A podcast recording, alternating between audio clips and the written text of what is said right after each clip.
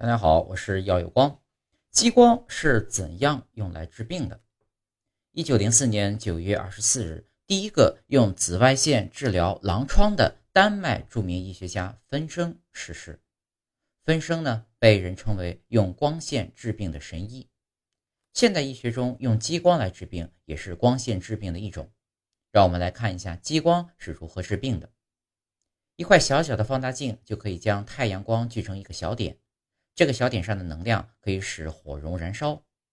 古希腊学者阿基米德曾经根据这个道理，用一块很大的凹面镜将太阳光聚焦成一点，企图摧毁罗马舰队。当时要制造巨大的凹面镜，在工艺技术上受到的限制，无法汇聚成强大的能能量，终未成功。很久以前呢，眼科医生就认为用太阳光的聚焦能量可用来治疗眼病。并设想将能量聚焦在眼视网膜上，引起小的灼伤，结疤后呢，能焊接破裂的视网膜。但是太阳光里呢，还有一些看不见的射线，这些射线会损伤眼睛，而且聚焦等技术不易解决，所以用太阳光来治疗眼病只停留在设想上，并没有实现。